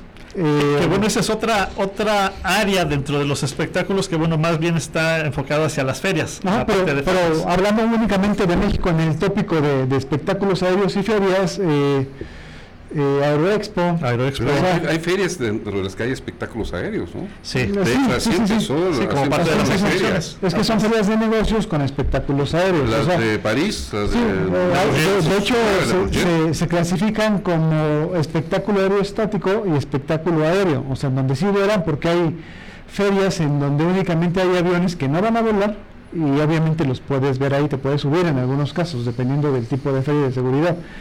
Pero eh, en México estamos muy limitados, o sea, demasiado limitados y no quisiera acusar a nadie, pero por ahí los gobiernos medio están eh, con cosas raras, ¿no? O sea, como que les dan miedito, otros intereses. No lo Pues sé. son los intereses, es la mentalidad, no hay, no hay una proyección a futuro de sobre la derrama económica, O sea, cómo la multiplica economía en, los pai- en este país. 200 mil personas por 10 dólares. Sí, no, es, es impresionante el, el- lo Hay que días pueden que no nos generar. ganamos. Pero bueno, lo importante es que en el caso de México ya se están activando los eventos, por muy pequeño que sea, ya está empezando a haber movimientos. En el caso de las expos, bueno, estamos esperando confirmación de si se hace o no Aeroexpo. Eh, SIAM sí se va a hacer, se va a hacer eh, el próximo mes de junio en, en Cancún, que es ya parte de la tradición que se hace en Cancún. Ya se están reactivando este tipo de actividades. Por muy pequeño que sea, lo importante es que, pues, Hay otra vez hay eventos, Yo ¿no? sé que me dicen que soy negativo y lo que quieran, pero ¿cómo que apenas están viendo si se hace o no se hace? ¿De- Cuando ¿De cuál hablas? De. Sí. Bueno, es que la situación no ha sido fácil y, y- y el Pero tema de la pandemia nadie. se les complicó. No, para nadie. para nadie es fácil. Definitivo, pero, Sí, pero es que son gastos inmensos. Aparte, conseguir los permisos. eh, conseguir un permiso en una zona federal es lo peor que puedas hacer. Bueno, pues que puedes intentar. Así es, entonces por eso los espectáculos de la Fuerza Aérea son, o sea, yo, yo me gusta mucho la Fuerza Aérea Mexicana, pero ellos podrían hacer un- un- una cosa soberbia, o sea, yo peleaba con algunos oficiales de la Fuerza Aérea diciéndole, mira, cuando fueron los 100 años de Rusia fue todo el mundo, compadre, Por eso ellos todos a, los tú los quieres mucho, pero esos, ellos a ti no te quieren. Pero, pero ¿por qué aquí eh, no se han dado a la tarea, ahora que está FAMEX, de traer otro equipo? no han querido. eh, Es- es- han exacto, querido, han, exacto. han podido, pero no han Pero, querido. exacto, es, es No han porque querido, pueden, o sea, a la base aérea de Santa Lucía pueden traer lo que quieran. gusten. ¿Por qué? Porque tiene capacidad para todo. Entonces, Es militar el gobierno. No pueden hacer un mix con la iniciativa privada. Sí se Sí se puede, sí pero se están puede. cerrados en, en muchas cosas. Entonces, pero bueno, eso es otro tema que vamos a platicar. a mí, mira, eh, por ejemplo, la, la primera vez que vino, que miran los Thunder, una televisora por ahí bastante ridícula sacó una nota diciendo que los Thunderbirds venían a arribarse a nuestra juventud. Porque como son de reclutamiento, dijeron... Eh, Vienen por nuestros jóvenes. nuestros jóvenes. Lo más estúpido que he escuchado en una televisora, y mira que hay muchas Bueno, cosas, hay ¿no? muchas cosas. Bueno, para que no nos vayan a, a decir nada, vámonos al corte. Ahorita regresamos ya para irnos a este al desayunar. siguiente. No, todavía nos falta. Vámonos al corte. Nos faltan dos. A desayunar. En un momento. Gracias por continuar con nosotros. En un momento Vuelo y regresamos. Vuelo y estilo.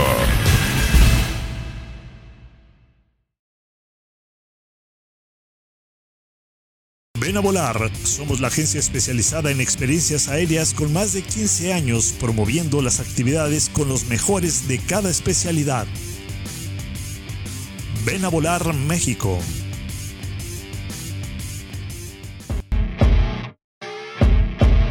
Todo lo que siempre quisiste saber sobre aviación lo encuentras en espacioaéreo.net. Para estar bien informado, solo en espacio aéreo.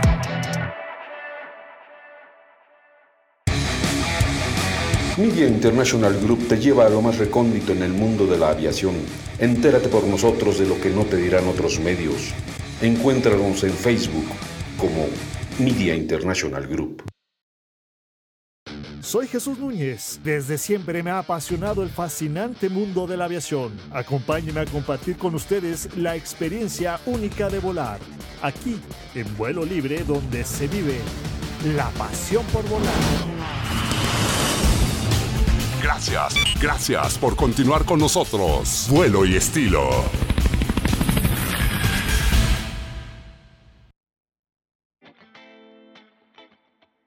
¿Qué tal amigos? Una vez más les saludo en este espacio de vuelo y estilo, desde el cual es un placer ofrecerles diferentes opciones para hacer turismo con un estilo al gusto de ustedes y acorde a sus necesidades. Hoy les quiero invitar a las pirámides de Teotihuacán, ese lugar mágico lleno de misterio que irradia un cúmulo de energía los 365 días del año, perceptible hasta para el más simple de los mortales. Vale la pena visitar ese lugar edificado por esos nuestros antepasados desconocidos hasta para los mexicas, quienes 600 años después de su abandono descubren a la que fue una de las mayores ciudades de Mesoamérica y la nombran Teotihuacán, cuyo significado en náhuatl es ciudad de los dioses y teotihuacanos a sus pobladores. El templo de Quetzalcoatl, la pirámide del sol, la pirámide de la luna, la calzada de los muertos y todo su significado hasta la fecha resultan uno de los más grandes enigmas para antropólogos y estudiosos de todas las especialidades. ¿Cuándo llegaron? ¿Por qué llegaron? ¿Cuándo y por qué desaparecen? Luego de estar situada en un valle rico en recursos naturales y según cuentan los estudiosos ser una de las sociedades más influyentes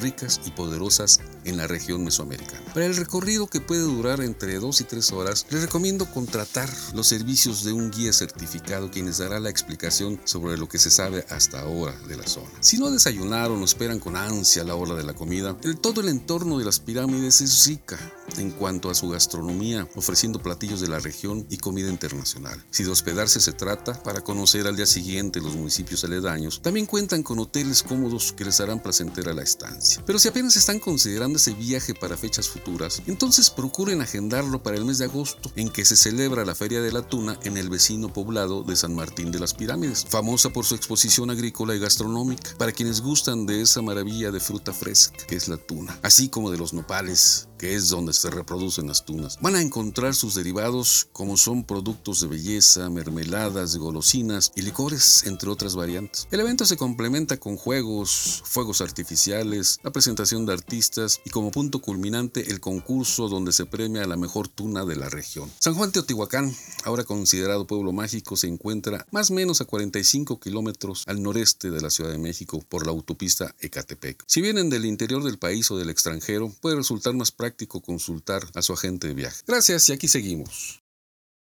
Yo soy de, de, la idea que no se debió de haber permitido que se construyeran muchos kilómetros a las redondas, porque abajo de hay, hay vestigios, hay testimoniales de quiénes eran. Sí, pues que a la fecha, como dices, no se ha encontrado exactamente cuál es la estructura. O sea, que no hay investigación. Eh, no, eh, eso es triste porque los investigadores son extranjeros. Muchos de los investigadores, igual que los mayas, que en Chichen Itza, son extranjeros por situaciones del gobierno, pero eh, no se sabe a ciencia cierta cuál es la estructura total de, de lo que está enterrado, ¿no? O sea, hay quien dice que se ha encontrado incluso eh, mercurio abajo de las pirámides, que no son tumbas, que es, un dato, híjole, otro tipo de, cosas. lleva a imaginar Sí, sí, sí. 20 mil cosas. No, y es que imagínate para, no sé, un- una gota de mercurio que se supone que es venenosa, imagínate para tener un río como el que dicen que estaba dentro de la pirámide. Si vamos un poquito más allá, dicen, dicen, Sí, yo dicen, no, dicen. ni fumo eh, nada de aquella cosa, ni, ni me inyecto, ni nada. Pero dicen que el mercurio era el combustible de los dioses. de las naves. quién sabe. No, pueden ser muchas cosas porque no, no hay nada escrito oficial, vamos, para Así ponerlo de alguna forma. Y como dices, hay que dejar volar la imaginación. Pero hay muchas teorías. Tú puedes ir, visitar hecho, y establecer de tu esas propia cuevas, teoría. de esas grutas que dice Jesús, había vida. Y vida silvestre. Crecía. Era, era- eran eh, eminentemente agricultores.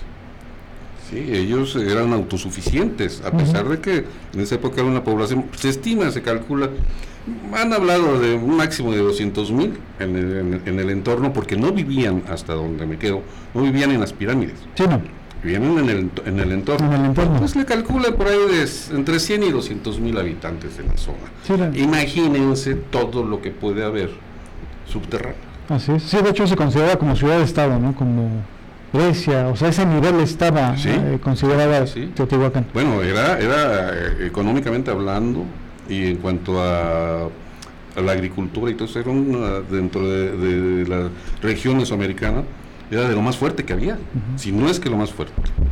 Así es. Y también la parte, bueno, esa es la parte histórica que puede la gente conocer dentro de la zona arqueológica, pero puede hacer otras actividades como pasar, pasear en cuatrimotos, en caballos, en bicicletas, la parte gastronómica que también está interesante, Sí. la feria de la tuna que La ya viene, por Tuna cierto. ya viene en agosto.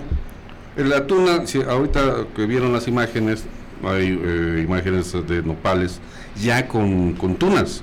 Ya se están dando ahorita. Y lo fuerte de la tuna es en agosto. De hecho, ya Jesús y yo hemos tenido la oportunidad de echarnos unas tunitas por ahí de las 8 de la mañana. No, pero explica que es una tuna, porque si hay alguien Tuna es una fruta, una fruta que se da en los nopales. Ya no pasaron las imágenes, pero eh, eh, crece en los nopales esa, tun- esa fruta, que hay que tener mucho cuidado para tomarla porque tiene espinas. para limpiarla. Si llegas y la, la tomas con la mano, segurísimo te vas a espinar. Entonces, hay que saberle cómo, cómo se están riendo de mí conmigo. Te estabas dejando solo. Hay que saber cómo. Yo estoy en plática acá con el productor. si, si las pelas en la casa con un cuchillito y la... Ahí hasta con guantes, ¿no? Sí. No, no, no, ¿cuál es? Esteban, nuestro amigo y muy buen guía, excelente guía de la zona, con la manita. Las cosecha con la manita o la corta con la mano y así te la abre y te dice, toma, aquí está. Es un fruto muy dulce con muchos huesitos. dulces, muchos huesitos que son digeribles, muy digeribles, de la tuna tiene muchas propiedades y muy, muy, muy jugosa, muy jugosa. Muy rica. De ahí también se, se da, bueno, ahorita hablando de la feria de la tuna, o de la tuna en sí, ¿sí? Eh, viene en agosto en un pueblo vecino, que es- son metros, pegados. están pegados. San Martín De las pirámides. pirámides. En agosto es la feria de la tuna, donde se muestran todos los derivados de la, de la tuna. El, ¿qué es? Choconostle. shampoo, Ah, bueno, no, de la tuna, de la, de la de la tuna. tuna. Ok. eh, que shampoo y cosas para belleza, maquillajes. Bueno, de la tuna, de la, de la cáscara de la tuna, la cáscara de la tuna produce un, un, un honguito, ¿cómo se llama? Cochinilla. Que de ahí dicen los que saben, y ya, ya no vimos la imagen del jaguar que está pintado eh, en una pared. Eh, de ahí se producían Del color rojo. el color rojo. Bueno, los colores. Todavía los producen. De ahí se producían los colores porque se, se van mezclando y entonces es una cosa impresionante. Oigan, vamos al corte para regresar al último segmento y terminar con la plática. Estamos aquí en vuelo y estilo y vamos a, a ver ahí con los controles qué nos pasó. Está borracho. En, en un momento. En un momento regresamos. Vuelo y estilo.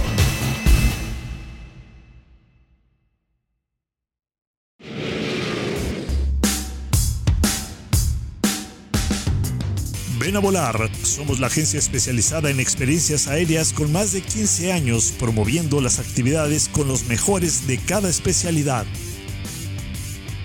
Ven a volar México.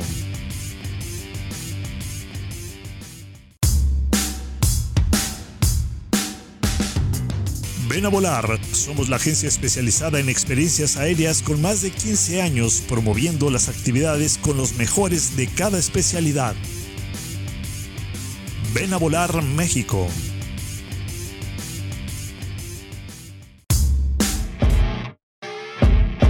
Todo lo que siempre quisiste saber sobre aviación lo encuentras en espacioaéreo.net. Para estar bien informado, solo en espacio aéreo. Media International Group te lleva a lo más recóndito en el mundo de la aviación. Entérate por nosotros de lo que no te dirán otros medios. Encuéntranos en Facebook como Media International Group. Soy Jesús Núñez. Desde siempre me ha apasionado el fascinante mundo de la aviación. Acompáñenme a compartir con ustedes la experiencia única de volar. Aquí, en vuelo libre, donde se vive la pasión por volar. Gracias, gracias por continuar con nosotros. Vuelo y estilo.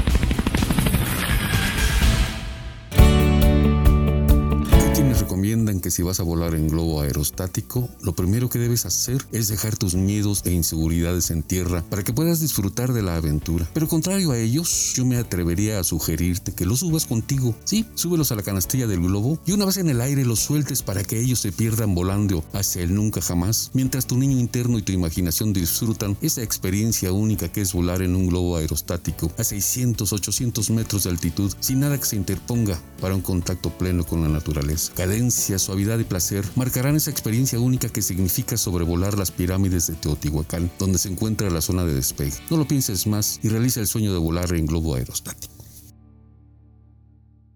Volar en aerostático es una de las experiencias más maravillosas que he tenido en la vida. Esa sensación a 800 mil metros de altura, 800 o 1000 metros de altura, es única. Mucha gente sube con el nervio de qué va a sentir, qué va a pasar, y si se mueve mucho. No, no se mueve nada, nada, al contrario. Sí, mucha gente cree que va a sentir ese vértigo, ¿no? El- Sí, el- como a las alturas. Pero cuando menos cuenta te das, ya estás arriba, ya el globo está flotando ahí sobre la superficie y realmente, pues ya estás en el aire y disfrutando la, la vista. No, y en la este vista. caso acá, el Teotihuacán, pues la, la vista de las La pirámides. vista de las pirámides. Te abarca los, que son 5 kilómetros más o menos. Más o menos. Todo, todo el circuito de las pirámides. Entonces, desde arriba es una vista maravillosa. Eh, vale la pena realmente. Eh, De hecho, a mí me ha, me ha tocado encontrarme con personas que me dicen, es que ya lo viví, ya lo vi desde arriba. Ya no quiero ir a caminarlo porque lo que traigo en la memoria de lo que vi desde arriba No se va a comparar. No se va a comparar. Bueno, es que les da la perspectiva de lo que es realmente la zona, cómo están las pirámides y esa geometría tan perfecta de, cómo está marcada la construcción. Es impresionante verlo desde arriba. Aunque por ahí en la época de aquel hombre, don Porfirio, este, con su antropólogo, ay, se me va el nombre de la cabeza ahorita, que lo mandó a que les metiera mano ahí, y pues algo mal hizo. pero bueno, bueno, bueno. Este, pero vamos, finalmente sigue siendo de ensueño el volar. Sí, si tienen la oportunidad, eh, allí en Teotihuacán hay diferentes empresas que están ofreciendo eh, la experiencia de volar en globo. Lo que les recomendamos, porque si hay varias, es que certifiquen o, o más bien verifiquen, Verifiquen. Con, con quienes vayan a volar, que cumplan con todos los requisitos. Sí, gracias. Quítale eso. que, que- que verifiquen, eh, que cumplan con los requisitos que piden las autoridades aeronáuticas para poder operar, que son que los globos estén matriculados, que los pilotos tengan licencia, que cumplan con los seguros, para que vean que son empresas seguras y puedan realizar la actividad de manera segura. Que al final, bueno, el globo es una actividad muy noble, eh, es raro que llegue a complicarse el vuelo durante todo este tiempo que se ha estado operando, bueno, pues han sido muy contadas algunas de las situaciones. Pero bueno, por favor, pues verifiquen. Y por supuesto, con Ven a Volar pueden ustedes hacer sus reservaciones. Ellos son especialistas, luego pasan la factura. Ellos son especialistas en recomendar eh, actividades aéreas. Los van a mandar a volar, así literal, con los mejores. En cualquiera de las actividades que, que ustedes quieran realizar, globo, saltar en paracaídas, parapente, ala delta, etcétera. Por cierto, en Teotihuacán también se puede hacer el vuelo en ultraligero. Una experiencia que también vale la pena. Ya sabía que iba a meter su gol. Este. Sí, su comercial. sí. ¿no? Sí, vale la pena. Y ahí sí se siente, en el globo, por ejemplo, eh, mucha gente piensa que les va a dar mucho frío arriba. Para nada. El Nada. frío es abajo. El frío es abajo, efectivamente. En el. Eh, ¿Cuántas ala delta, palabras? Para gente Ultraligero. ultraligero, perdón, en el ultraligero. Ahí sí, tienen que llevar sus guantecitos, tienen que llevar una buena chamarra, su gorrita, porque vas al descubierto. Así es. Es- Bueno, el globo también, pero en el globo, como vas con el viento, Sí, pero vas con no sientes esa fricción. Con el, con el es. otro vas en Así velocidad. es, así es. Pero es, eh, también es... Vale la pena, vale la pena. Entonces, bueno, ya saben, si quieren eh, pues vivir las experiencias, Teotihuacán está a 45 minutos de la Ciudad de México, si se van temprano. Ah, no, se tienen que ir temprano. Bueno, para el globo. El globo Para se tienen que ir temprano porque los vuelos son únicamente en la mañana muy temprano. Andan saliendo por ahí del cuarto para las 7 de la mañana, a las 7 de la mañana. Depende de qué tan flojos son los pilotos. Por cierto, un saludo a toda la gente de, de- de Teotihuacán, los operadores, a, a todos los de logística, que bueno, ellos hacen posible que la gente disfrute de estas A experiencias. nuestros amigos los pilotos, que alguno nos está escuchando por ahí. ¿Por ahí alguno, crees? Yo espero que sí. Bueno, mañana les preguntamos. ¿verdad? ¿Cuánta gente Tiene que salir muy temprano porque, insisto, solo hay uh, un vuelo, de un, un- un horario de vuelos y es muy, muy, muy temprano. Pues ya estamos a tres minutos de despedirnos y de cerrar el programa. Eh, vamos a regalar este parche. Eh, nos tienen que seguir en las redes sociales y aquí en los comentarios de- del programa en nuestra página de Facebook vamos a poner la dinámica de cómo se van a ganar. ¿Quién construyó las pirámides? Que nos contestan. Sí, vamos a, vamos a idear una buena No, pregunta. no. Vamos a idear una buena pregunta para que para que se puedan ganar este este parche de el equipo acrobático de Jason Newborn, que es Viper Air Shows. Y eh, así es que estén pendientes en nuestra página de Facebook y también en la de eh, Instagram, que es Vuelo y Estilo MX. Pues ya estamos a dos minutos de irnos, dos minutos. Eh, para el 15, 16 y 17 de junio, que es la expo de aviación que se realiza en Cancún. Quien eh, pueda eh, asistir eh, es allá en Cancún en el Hotel Iberoestar. Bueno, va a haber diferentes eh, exposiciones y también van a tener seminarios. Ahorita ya por el tiempo se nos complicó, pero sí lo tengo por aquí. Quienes van a estar en, eh, impartiendo, impartiendo estos seminarios que van a ser de diferentes eh, temas. Por ejemplo, ya me están correteando, ya, ya aquí buscando, eh, tenemos el tiempo, no hay problema. este, vamos a subir la información a, a nuestras redes sociales de los temas que van a estar impartiendo en las conferencias y seminarios en, en Exposiam. Y en cuanto tengamos información de Aeroexpo, eh, pues fechas, Se las haremos pues, llegar. se las haremos llegar. Y pues también de, de FAMEX, de, de saber qué va a pasar para el próximo año. No, está confirmado, ya. pero el, el invitado especial es Francia, o sea que se esperan grandes cosas de Famex. Así y es. Aeroexpo nos hagan Sí, changuitos para. Que se realice. Que venga el escuadrón eh, francés. Sí, la, francés. la patrulla francesa. Oh, la patrulla francesa. Oh, la la. Hola, la- Sería maravilloso. Pues algo para despedirse que quieran decir. Adopten Ernesto, por favor.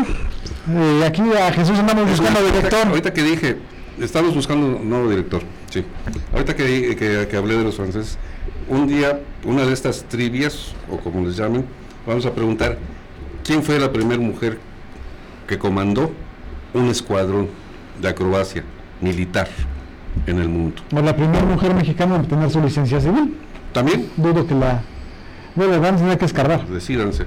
Bueno, estén pendientes con la trivia que vamos a subir a las redes sociales y la próxima semana pues daremos, eh, diremos quién fue el ganador. Pues ya, Si no, me lo regalan a mí, ya se comprometió Jesús. yo les doy su parche, no se preocupen. Gracias. Nos Adiós. Ustedes están corriendo de acá.